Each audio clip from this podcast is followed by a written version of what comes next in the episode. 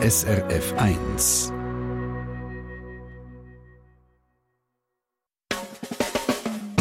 Deine Mundart auf SRF 1.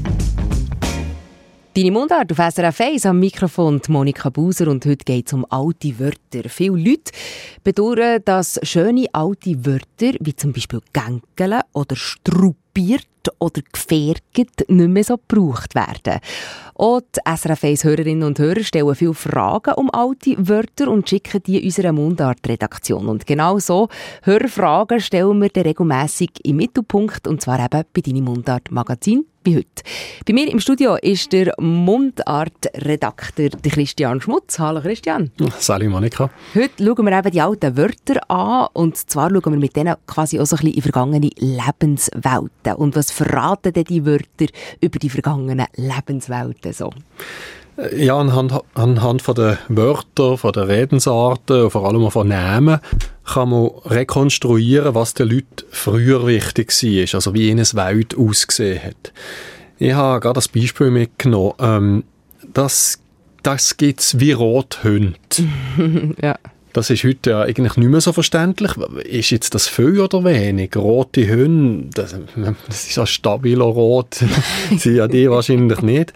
Aber vor 500 Jahren sind eben praktisch alle die Hunde äh, von den Bauern, von, von den Kühen, von den Metzger, äh, von den Karrer, ähm, auch, auch so streunende Hunde, die sind so rotbraun gewesen. Und mhm. darum ist eben der Begriff, äh, die Redensart gekommen, äh, gibt es wie Rothunde, also extrem häufig. Also etwa wie Sand am Meer, oder? wenn wir zurückgucken, wie wie es dann war, könnte man natürlich heute sagen, ähm, wie Videos auf YouTube. Oder wie Handys in der Hosensäcke oder so. ja. Genau. Wir reden von alten Dialektwörtern, aber äh, was heisst der alt in diesem Zusammenhang? Ja, das scheint ein bisschen unspezifisch, ein bisschen komisch.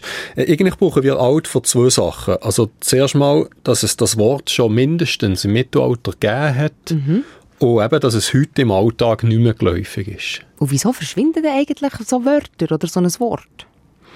Ja, manchmal halt einfach Gegenstände und Tätigkeiten abgelöst. Also zum Beispiel etwas, was man mit der Hand gemacht hat, da ist jetzt eine Maschine oder so kleine Liös-Maschinen, äh, die hat es nicht mehr gebraucht, weil der grosse Mähdröscher die ganze Arbeiten übernommen hat.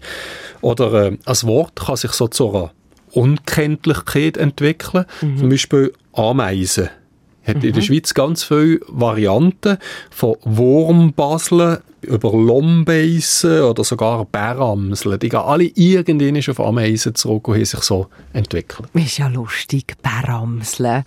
Äh, was ist denn mit anderen Sprachen? Also ich finde, so im Schweizerdeutsch, vor allem mit so bei den jüngeren Generationen, hört man gegen mehr englische Wörter, also so Anglizismen, hat so einen Einfluss?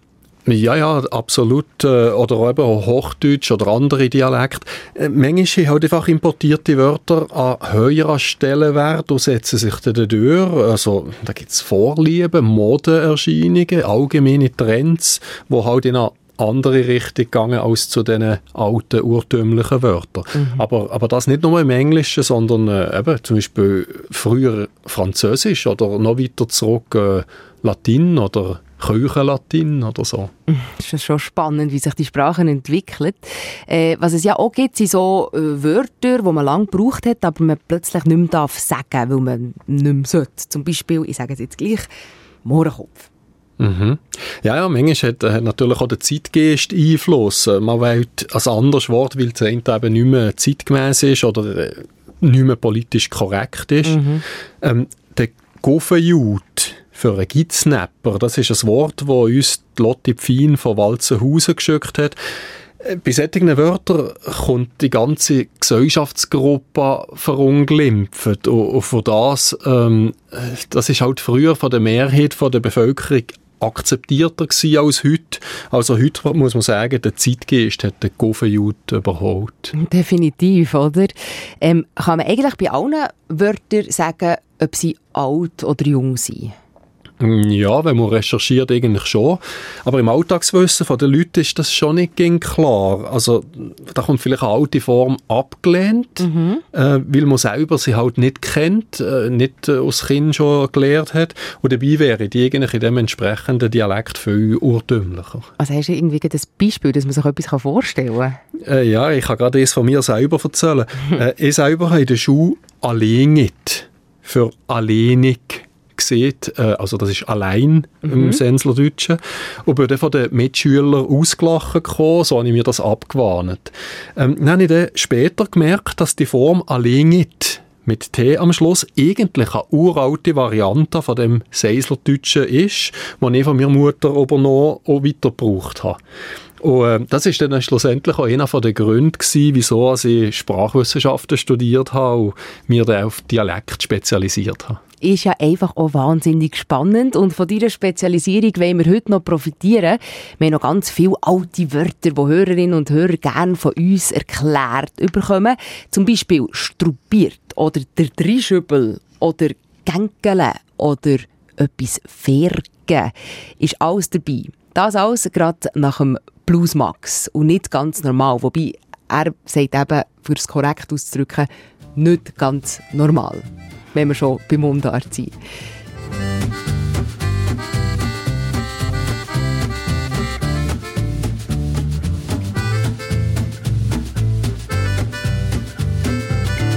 Manchmal kann ich die Nacht nicht schlafen. Liege wach und find keine Ruhe.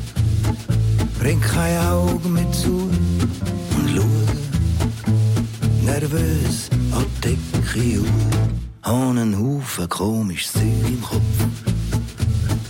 Es studiert und hört nicht auf. In der Hoffnung, dass es dann Ruhe gibt, mache ich Licht und schreibe auf. Hock im Pyjama am Küchentisch und ergüsse mich verbal. Bis die ganz war endlich draussen ist. Du, ich glaub, ich bin nicht ganz normal. Wenn ich am anderen Morgen lese, was auf dem doofen Zettel steht, lang ich mir verstört am Kopf und frag mich, ob's mir echt noch geht, dass ein einziges menschliches Hirn derart viel Unsinn drin kann haben. Gib mir zu denken ich nimm mir vor, der Zettel grad verschwindet zu lang. Stattdessen gang ich und hänge ein Plakat auf und schreibe, kommen alle mal es kostet 50 Stutz und es ist voll genial. Du, ich glaub, ich bin ganz normal.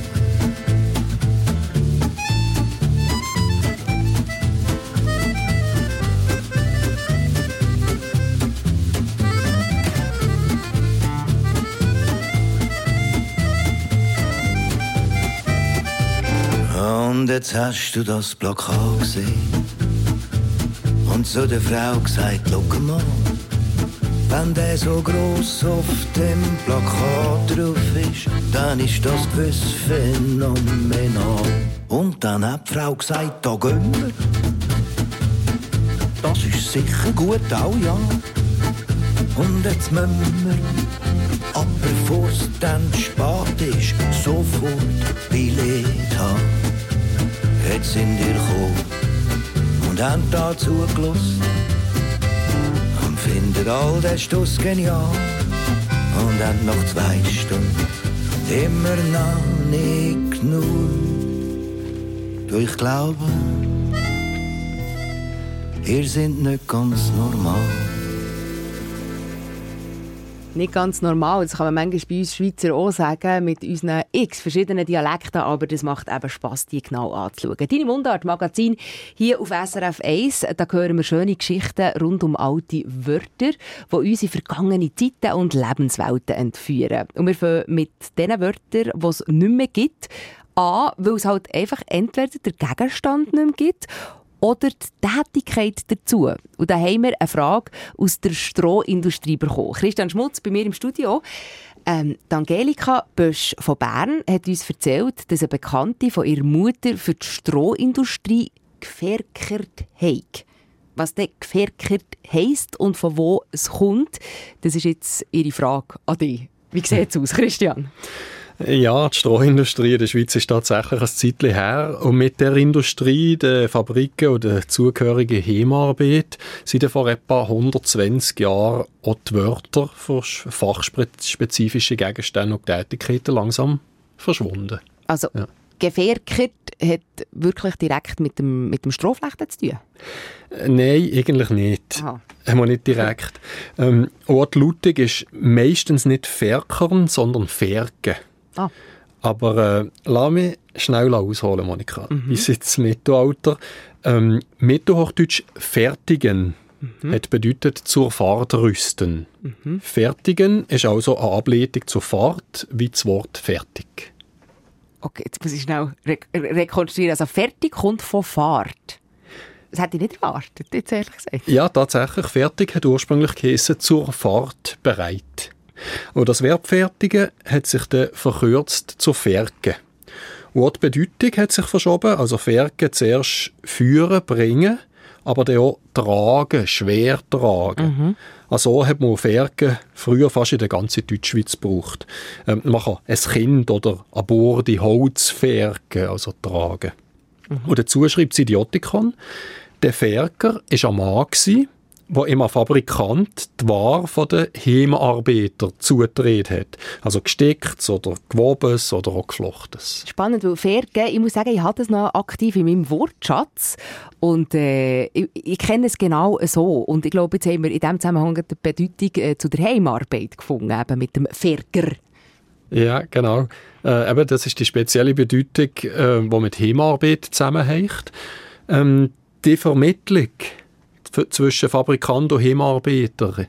Die haben eben gefertigt. Aber gefertigt haben ja die Heimarbeiter und Heimarbeiterinnen selber an der sogenannten Fergbank oder in der Fergstube das zugeteilte Stück fertig verarbeiten. Also, also anfergen. Spannend, oder? Jetzt heisst es aber ja bei der Frau Bösch, die geschrieben hat, geferkert. Was ist denn mit dem? Ähm, also Lautvarianten mit K, die sind oben zum Beispiel in der Ostschweiz. Aber der R bei Gefährkart, mhm. der ist am ersten nachgekommen, der kommt im Idiotikon nicht vor und der ist vielleicht auch einfach äh, familienspezifisch äh, entstanden. Okay, da rutschen manchmal Sachen drin. Also Gefährkert kennen einige als gefährget, heisst bringen und tragen oder bei den Strohflechterinnen eben fertig abliefern. Christian Schmutz, was packen wir noch für ein Beispiel an, rund um so Gegenstände, die eben alt sind worden? Äh, der Dreischübel zum Beispiel. Der Dreischübel, wer kennt es nicht? das ist die Frage von Hans-Rudi äh, Waldmeier von Möhlin im Kanton Aargau. Der hat eine 100-jährige Handwerkerrechnung gefunden für ein Einfamilienhaus. Und dort drauf heisst es eben, der Dreischübel armiert machen wir also heute einen Ausflug sozusagen ins Bauwesen. Christian, was ist denn Dreischüppel und von wo kommt das Wort? Also nicht, dass das Bauwesen mein Hauptfachgebiet wäre. Wieso nicht? und auch nicht vom anderen Perler, der die Informationen zusammengetragen hat. Äh, aber zum Glück sind die schriftlichen Quellen eindeutig und verlässlich. Äh, ein Dreischübel ist im Bauwesen ein waagerechter Balken am Haus. Mhm. Oben die Tür oder oben die Fenster, so kennt man es heute noch äh, zum Teil. So ist es am bekanntesten. Aber ursprünglich bezeichnet der Dreischübel die Türschwelle äh, bei holzigen Bauernhäusern. Ah, schau jetzt. Also da hat man die Frau nach der Hochzeit nicht über die Türschwelle, sondern über einen Dreischübel gedreht. ja, ich nehme mal an, dass ich so gesehen äh, Wie ist denn zu diesem Namen für die Türschwelle gekommen, eben Dreischübel? Ähm, das Wort Dreischübel ist uralt, also es geht auf urgermanische Zeiten zurück also mindestens 2000-jährig. Äh, Dreischübel ist abgeleitet vom Verb tröschen. Mm. Ähm, früher hat man darum das Chor, also das Getreide, auf der Türschwelle getröscht, am Scherm und gleich nicht im Haus. Äh, Dreischübel, auf Althochdeutsch noch Dreischubli, bedeutet quasi wörtlich der Ort, wo man tröschen.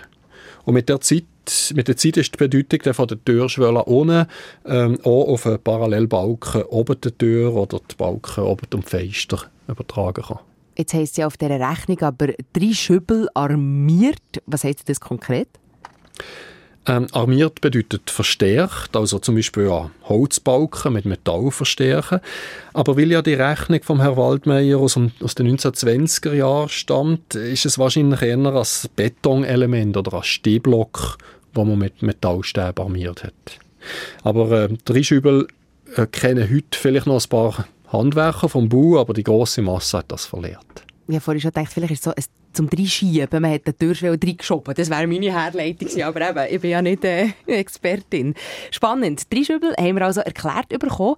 Und dann geht es gerade weiter. Oder Hans-Rudolf Rätz von Himuried im Kanton Solothurn hat uns geschrieben, er will wissen, was ein Telle ist. Ähm, es muss früher irgendeine Abgabe von Bauern sein in der Gemeinderechnung von 1916 vom solothurnischen Gächliwil stehen darum die diesjährige Telle der Viehzüchter beträgt 158,40. Ja, Telle war tatsächlich eine Abgabe. Aber nicht nur von Bauern. Auch das hat übrigens der andere Perler herausgefunden. Äh, die Telle taucht aus Begriff im 13. Jahrhundert auf, und zwar in der Romandie, in der Südschweiz und im Westen von der Deutschschweiz etwa bis zu der Reuss. Also sind das so Tellen eine Art Steuer gewesen? Jein. Man kann sie nicht 100%, 100 voneinander trennen, aber tendenziell sind die Steuern das, was man jedes Jahr der Obrigkeit oder der Gemeinde muss abliefern muss. Mhm. Die Tellen hingegen kann eher sporadisch erhoben, äh, dann, wo man äh, für etwas ganz Bestimmtes halt Geld braucht. Also wer hätte die Möglichkeit gehabt, so eine Telle zu erheben? Ja, die Obrigkeit oder später die Gemeinde ähm, zuerst vor allem für Kriegsunternehmen oder für städtische Befestigungen bei Kriegsgefahr. Später dann ging mehr auch für Finanzierung von Gemeinsaufgaben wie Unterhalt von der Straße, von Alpen und Almenden oder, oder für einen Hochwasserschutz. Also äh, eingezogen hat die Telle in der früheren Zeit häufig der sogenannte Telleinnehmer. Und das war ein Amt, ein Job. Gibt es heute noch Tellen oder gibt es das nicht mehr? Also die eigentliche Telle ist mit dem Ende vom Ancien Regime, Ancien Regime Anfangs 19. Jahrhundert verschwunden.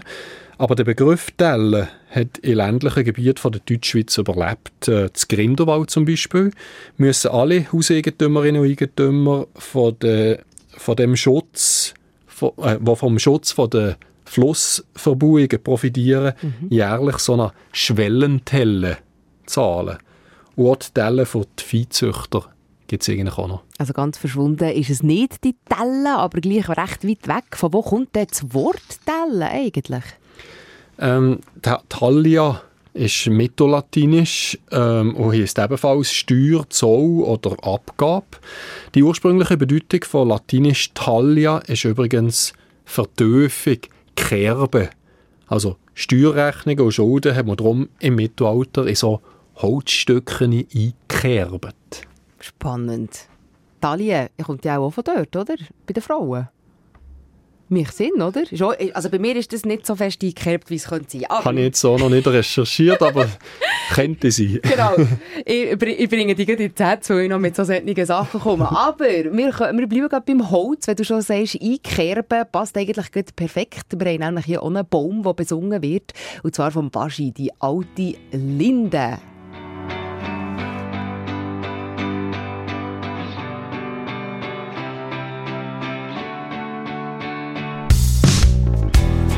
Habe geschworen, dass ich immer wieder zurückkomme an den Ort, der mich zu dem gemacht hat, wo ich jetzt bin, so tief verbunden. So viele Geschichten in meinem Kopf. Und der Geruch von alles ist möglich, liegt in der Luft, weil da bleibt noch alles, so wie es immer ist gesehen. Und der Coiffeur auf dem Dorfplatz. Ich hab ihn vermisst. Träume von früher, springt mein Herz im Quadrat. Meine Knie werden weich, weiss noch genau, wo ich getroffen hab. Unter der der Linde, neben dem Schulplatz in meinem Dorf, hab ich das erste Mal gesehen und geküsst. Unsere Namen in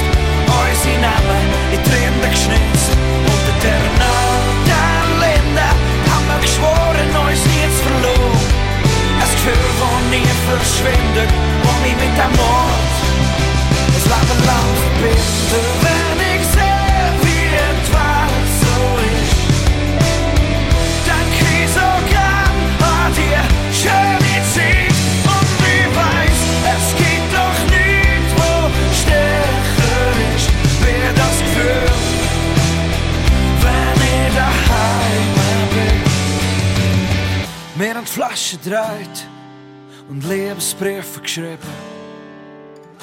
Das erste Mal geraucht auf dem Burs in einer Blumenwiese. Und wir haben Velos geklaut, alte Musik gelost. Und wenn ich so zurückdenke, hat sich alles schon gelohnt. Unter der der Linde, neben dem Schulplatz in meinem Dorf, hab ich das erste Mal gesehen und geküsst. Unsere Namen in Tränen geschnitzt.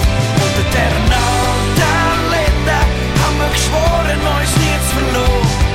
Ein Gefühl, das nie verschwindet, das mich mit dem Mord ein Leben lang verbindet.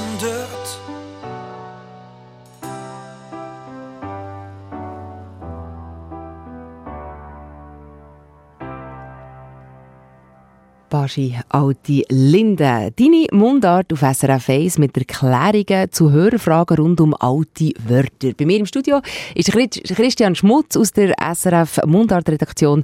Machen wir weiter. Ja, ich kann nicht. Ich bin parat. So einen schönen Dialekt, das Seislerdeutsch, das du hast. Der Burkhard Fetsch von Grabs im St. Gauer Oberland hat uns das Wort struppiert geschickt. Bei ihm ist einer verletzt, der struppiert ist. Ich kenne das Wort ehrlich gesagt nicht. Ähm, du, Christian? Äh, ja, ich höre das bei uns im Kanton Freiburg auch noch. Seislerdeutsch gestruppiert mit G. Vor schlimm verletzt oder verstümmelt. Offenbar hat sich das im Gebiet Werdenberg im St. Galler Oberland auch noch erhalten, eben struppiert. Äh, ja, mir durch so ein schönes altes Wort, das man heute tatsächlich selten mehr hört. Aber wieso? Ich finde es gleich noch spannend. Ich meine, Freiburg und St. Gallen, das ist ja geografisch nicht nebeneinander. Warum gibt es das an beiden Orten? Ähm, Das ist ein Beispiel dafür, dass Sprachkontakt häufig auch zu neuen Begriffen kann führen kann. Ähm, Struppieren ist nämlich über die, Straf über die Sprachgrenze ins Deutsche gekommen. Vielleicht Strafgrenze auch. Ja, das wissen wir nicht. Französisch Estropier oder im franco-provenzalischen Patois Estrupia. Ja. Oder eben im rätoromanischen Strupschiar heissen verstümmeln, deformieren. Die hat es in der Deutschschweiz vor allem eben ganz im Westen gegeben, an der Sprachgrenze zu Französisch und Franco-Provenzalisch, oder eben ganz im Osten, an der Sprachgrenze zu Rätoromanisch. Und die sind dann ursprünglich miteinander verwandt. Äh, ja, wenn wir nämlich weiter zurückgucken, gehen beide Formen auf das altitalienische Stroppiare zurück, wo schon die Bedeutung verstümmeln, deformieren gegeben hat. Das hat es schon im 14. Jahrhundert gegeben, wahrscheinlich aus dem mittellatinischen exturpiare, kaputt machen, ausrotten, und das Urwort wäre latinisch turpis, hässlich entstellt. Und das Wort gibt es wirklich nur im St. Gauer Oberland und im Kanton Freiburg. Nein, ursprünglich äh, hat es schon in grösseren Gebieten von der Deutschschweiz da so gegeben. Ähm, und Struppieren führt dort das Grosswörterbuch den Brüder Grimm auf.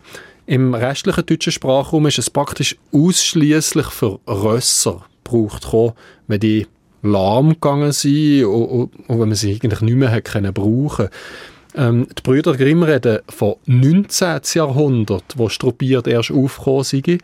Bei uns hat es das aber schon viel länger gegeben. Äh, wahrscheinlich, äh, das ist jetzt meine Vermutung, wenn ich das so äh, gelesen habe, Wahrscheinlich ist das stoppiert von der Rösser als, als Wort gsi, wo man vom Französischen übernommen hat, weil das eben die Sprache aus dem Rittwesen, aus der Rosszucht war. Also eigentlich vergleichbar wie heute, wo alle die Computerbegriffe aus dem Englischen kommen. Ja, stimmt. Da nimmt man noch viel über.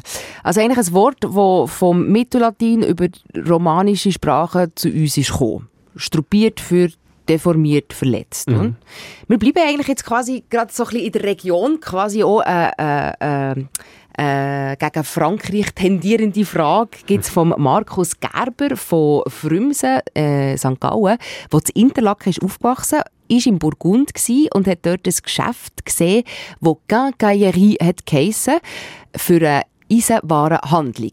Und er fragt sich, ob von dieser Bezeichnung das Wort Gänkele könnte kommen.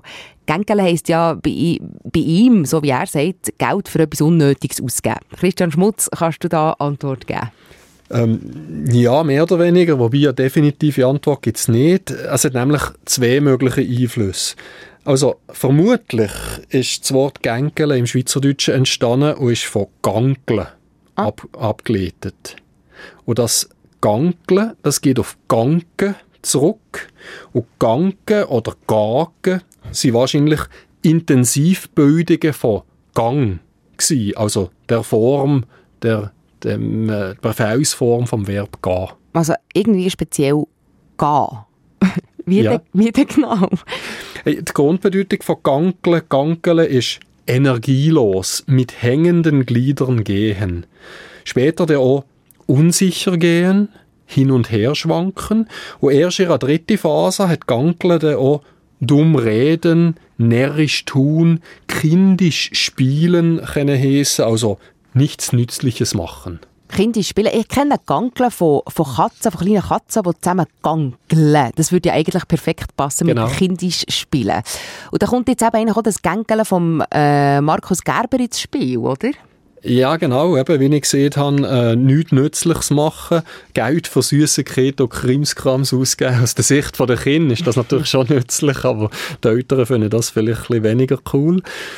Ähm, jetzt aber gleich noch zu meiner Schwierigkeit bei der Erklärung.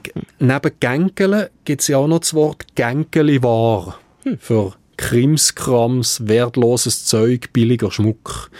Und das Gänkeli war ist wahrscheinlich vom französischen Wort Gänkai abgeleitet. Gänkai für Eisenwaren oder eben auch kleines Schmuckstück.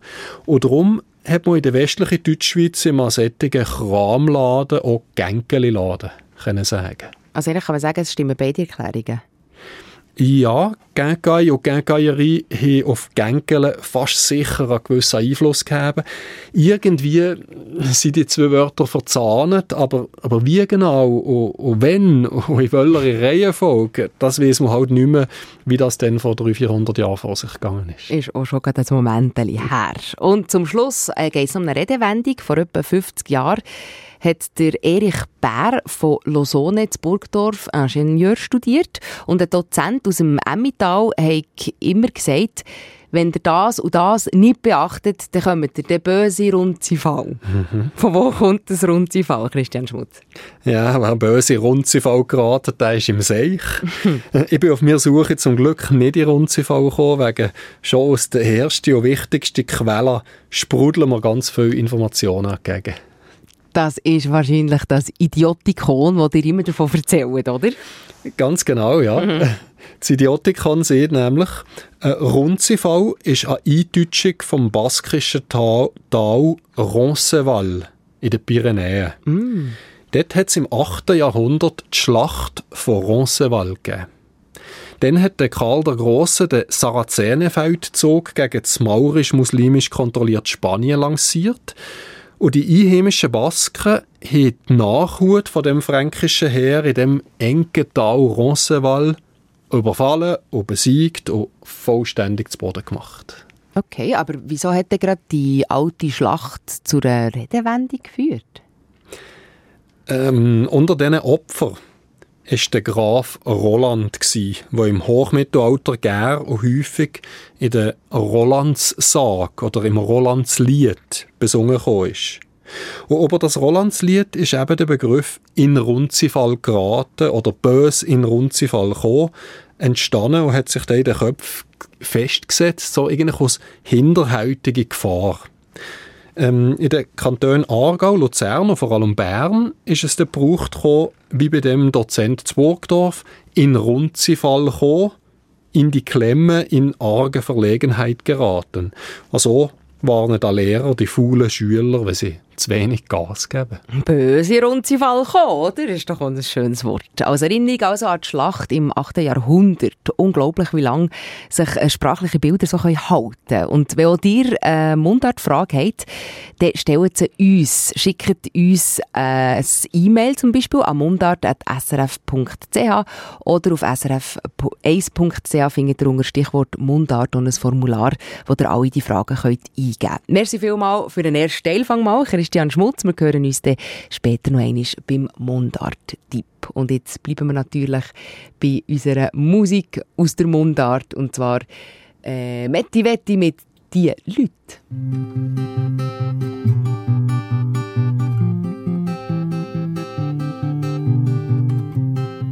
Eine weiss mehr, als er je wird verstehen. In seinem Gesicht steht ein unerfüllter Traum. Die Geschichte mit dem Weltuntergang und dem Heute noch irgendwo pflanzte Baum. Das sind die Leute, wo heute all sind gekommen. Und mich nimmt's Wunder, ist das so? Sie haben doch schon ewig nem Krach gehabt, die zwei. Und sie find's wär doch jetzt langsam Zeit er weiß genau, er ist nicht gerne allein. Hat Angst vor der Liebe und vielleicht drum vom Streit. Das sind die Leute, die heute all sind gekommen. Und wenn genau schaust, merkst es ist so.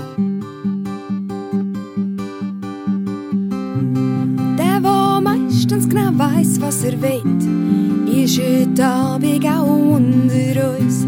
Er geht nachher heim und er legt sich ins Bett und träumt vielleicht auch mal etwas Neues. Das sind die Leute, die heute all sind gekommen. Und das ist doch genau auch gut so.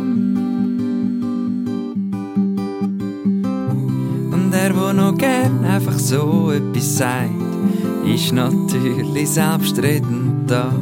Und weil er halt Ruhe nicht so wirklich vertreibt, kann er nur selten eine Frage stehen. Das sind die Leute, die heute all sind gekommen. Und du fragst dich sicher auch, wieso. Jetzt habe ich gerade die gesehen, die meistens vergisst und wo das auch nicht so besonders stört. Und gleich hätte sie gern, wenn sie jemanden vermisst. Und wenn sie redet, dass auch jemand hört. Das sind die Leute, die heute all sind gekommen. Und wer noch fehlt, kommt sicher noch. Eins, zwei, drei, vier.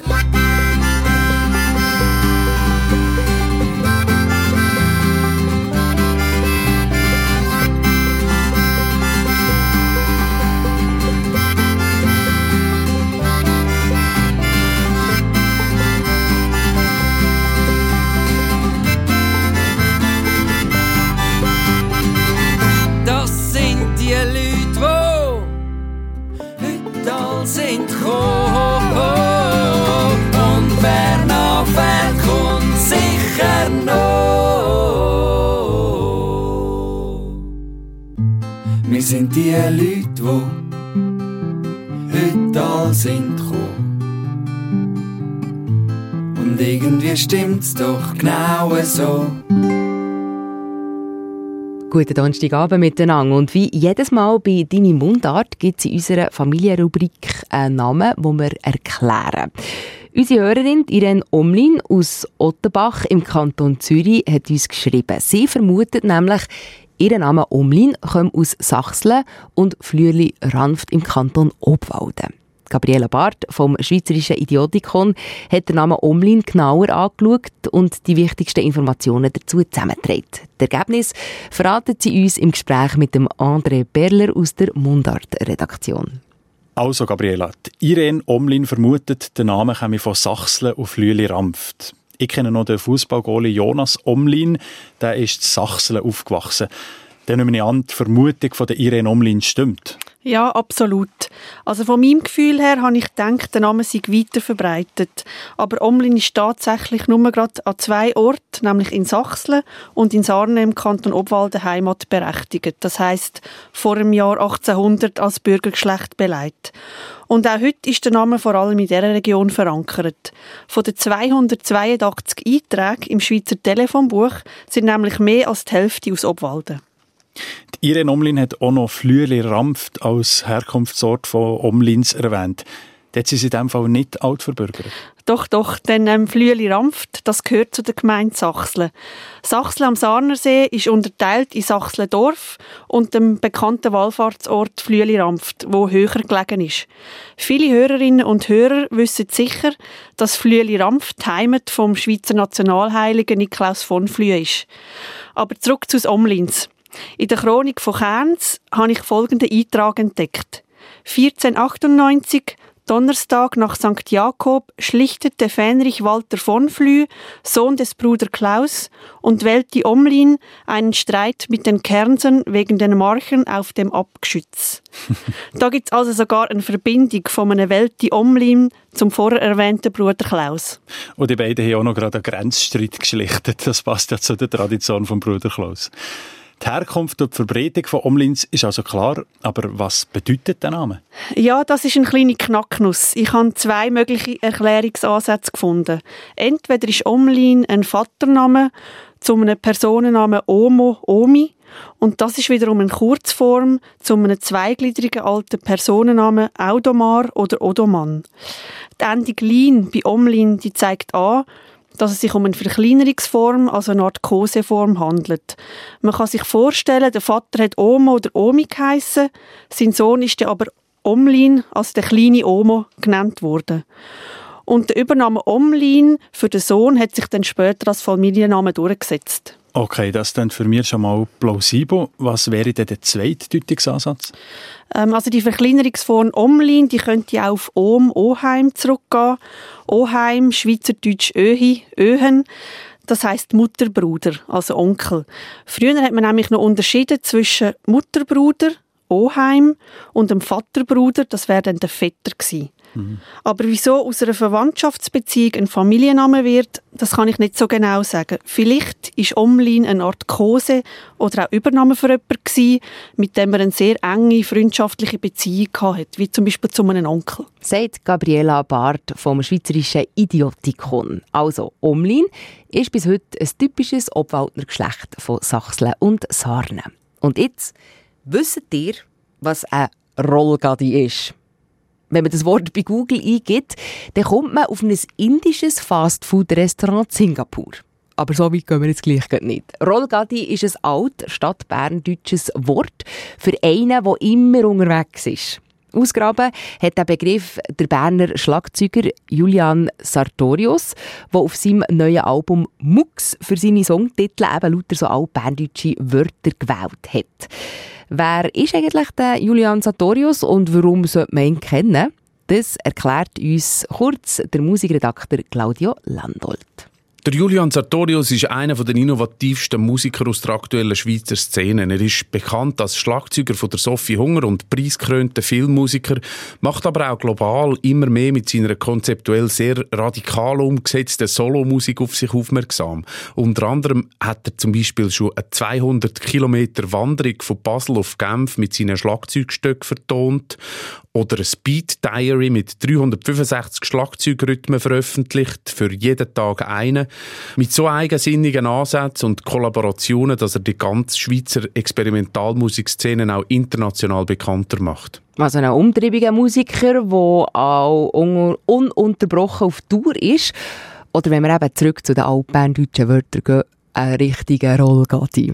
Wie das der äh, Sartorius alberdeutsche Wörter mit modernen Rhythmen paart, sagt er im Beitrag von Claudio Landolt.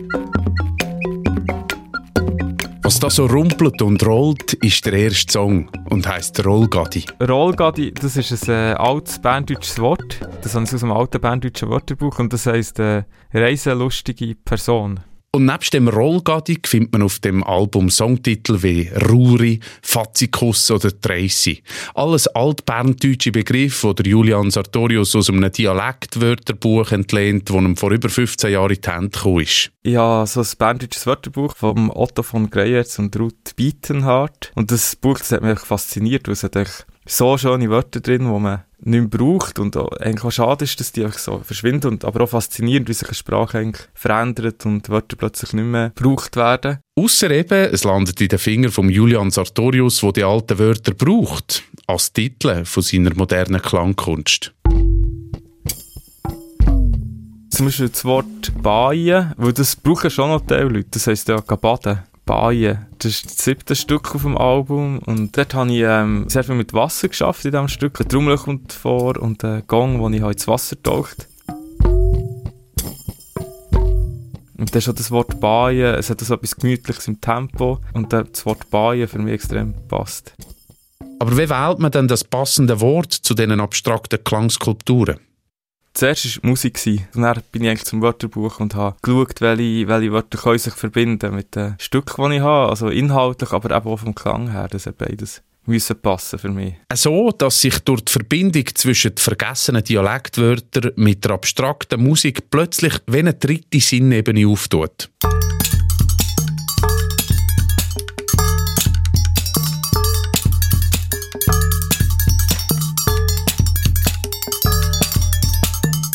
Fazikus, das heisst Spassmacher, Possentreiber. Das hat mir, hat mir auch gefallen im Kontext vom Stück, wo so auch eine Leichtigkeit hat und eine Verspieltheit. Und dann finde ich, es passt irgendwie zum Tempo vom Stück Fazikus. Fazikus. Und bei aller Liebe zur Spielerei sind dem Sartorius seine Stücke aber auch immer wieder streng komponierte Kunstwerke mit globaler Ausstrahlung irgendwie habe ich dort auch eine Parallele zu meiner Musik gesehen, weil halt die Klänge auch so speziell sind und man die nicht unbedingt kennt. Das ist schwierig zum Einordnen, was eigentlich für Klänge sind. Es hat auch wie etwas Seltenes drin auf eine Art, habe ich das Gefühl, von Art, wie macht. Und dort sehe ich irgendwie eine Verbindung. Das wie ein Wort, das nicht unbedingt für alle Bedeutung hat, aber gleich eine Bedeutung hat, was das Stück gekoppelt ist. Seltene Titel aus dem Wörterbuch für seltene Musik aus der Tüftelstube. Zieht sich beim Sartorius durch bis zum Schluss. Zum Beispiel Tracy, das ist das letzte Stück. Tracy heisst in der Übersetzung langsamer, sangseliger Mensch, der nie zum Ziel kommt. Und das ist das letzte Stück vom Album und mir hat es irgendwie gefallen. Die Bedeutung habe ich, das ist genau das, was ich gesucht habe. Das ist einfach, ich kenne das Wort nicht, aber der Hintergrund ist so passend.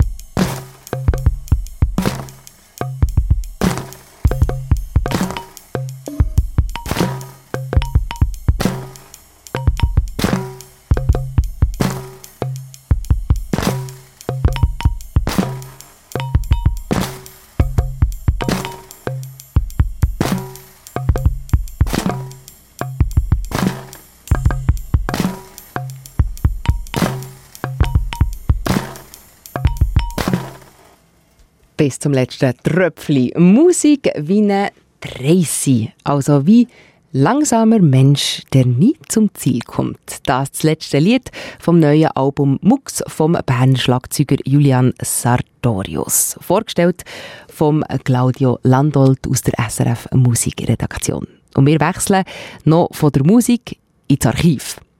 Da haben wir noch eine Neueröffnung als spezieller Mundart-Tipp mit dem Christian Schmutz, der hier bei mir im Studio ist. Hallo Christian, immer noch da. Mhm. Solothurn geht am Samstag das neue Schweizer Mundart-Archiv vom Verein Mundart Forum auf. Und was gibt es dort alles zu sehen? Ja, sie haben dort 2200 äh, Bücher und Tonträger rund um die ganze Dialektliteratur zusammentragen, gesammelt. Und die Werke kommen wirklich aus allen möglichen und unmöglichen Ecken von der Deutschschweiz. Ja, aber es ist Solothurn, ist der auch äh, das ganze Solothurner Projekt? Nein, ursprünglich gar nicht. Ähm, der damalige Verein Schweizerdeutsch hat schon vor etwa 30 Jahren angefangen sammeln und das Archiv dann im Schuhhauskeller zu Elk im Kanton Zürich eingelagert. Jetzt heisst der Verein äh, Mundartforum und ist so ein bisschen ein, Dachverband und ein Netzwerk für äh, dialektinteressierte Gruppen und Leute. Ähm, aber äh, der Verein sammelt weiter und hat vor zwei Jahren im Altweiberhäusli in der Altstadt von Solothurn die passenden Räume gefunden und dort haben sie jetzt eben das Archiv eingerichtet. Also jetzt ist es gleich ein bisschen das Solothurner Projekt. Und jetzt kommt das äh, Mundartarchiv eben dieser Samstag feierlich eröffnet, mit Tag der offenen Tür, mit Lesungen vom Solothurner Mundartdichter Ernst Buren und einem Vortrag über einen Sprachatlas von der deutschen Schweiz. Der Tag der offenen Tür ist ja sicher öffentlich und auch später sind Besuche möglich. Können unsere Hörerinnen und Hörer auch selber Bücher bringen für das Archiv? Ja, natürlich. Äh, das neue Mundartarchiv lebt sehr von Bücherschenkungen. Ob Mundartliteratur, ob äh, regionale Mundartwörterbücher, Bücher und Aufsätze über Dialekt oder unsere Umgangssprache in der Deutschschweiz. Alles kann helfen, dass das äh, Archiv weiter wächst.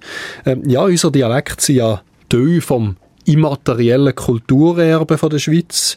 Und mit ging mehr Objekten kann es eigentlich noch ein gewichtigerer Teil den lebenden Traditionen der Schweiz äh, ausmachen. Da strahlst du. Ich sehe dir an, das macht dir auch Freude, wenn du solche Sachen hörst. Du ja so ein, äh, ein Mann bist vom Wort. Ähm, willst du auch vorbeigehen? Äh, habe ich unbedingt vor, ja. Ich kann leider am Samstag nicht an die Eröffnung gehen, aber... Äh, es ist ja nicht nur am Eröffnungstag offen. Genau. genau. merci, vielmals, merci vielmals für all die Ausführungen. Äh, Christian Schmutz und diesen Samstag eben im Altweiberhäusli an der unteren Steingrubenstrasse 39 Solothurn von 10 bis 5. Der Tag der offenen Tür, unter anderem mit Lesungen vom Ernst Burren am Nachmittag. Informationen dazu findet ihr auch auf mundartforum.ch. Wir kommen zum Schluss von der heutigen Mundart-Sendung. Nächste Woche gibt es hier bei «Deine Mundart» das Thema Ausrufe des Erstaunens. Da gibt's so viel originelle, lustige, aber auch sehr grobe Wortschöpfungen, wo man damit eigentlich Emotionen sprachlich zum Ausdruck bringt. Und über so emotionale Ausbrüche reden dann in der neuen Mundart-Podcast-Folge der Markus Gasser und Nadia Zollinger. Ihr könnt zulassen, heute in einer Woche wieder hier auf SRF 1 oder schon ab morgen im Podcast «Deine Mundart» auf allen gängigen Podcast-Plattformen. Die Redaktion vom heutigen Magazin Christian Schmutz und André Berler. Musikredaktion Claudio Landolt und am Mikrofon verabschiedet sich für heute Abend die Monika Buser. Deine Mundart. Alles über Dialekt. Jetzt auf srf1.ch. Und wir bleiben selbstverständlich auch noch bei einem Musiker, der äh, mit der Schweiz auch viel zu tun hat. Die Rede ist von Stefan Eicher. Nie daheim. Genießt es und ganz einen schönen Abend.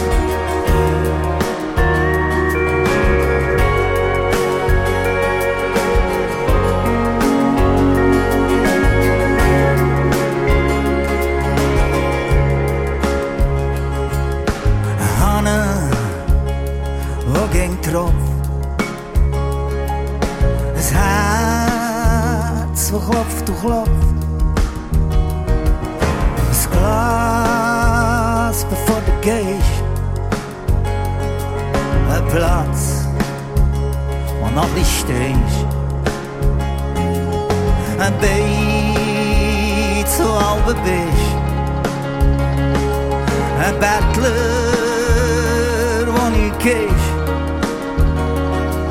a home o keinem kör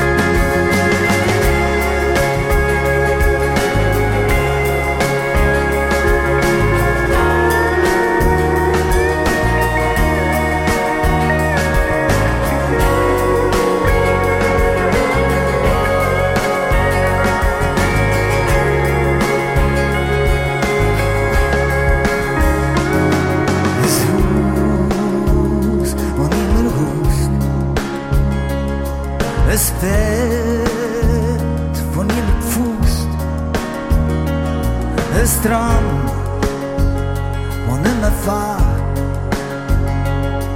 Es war Was ich nimm ein paar Eine Sonne Wo wir singen. Es Stein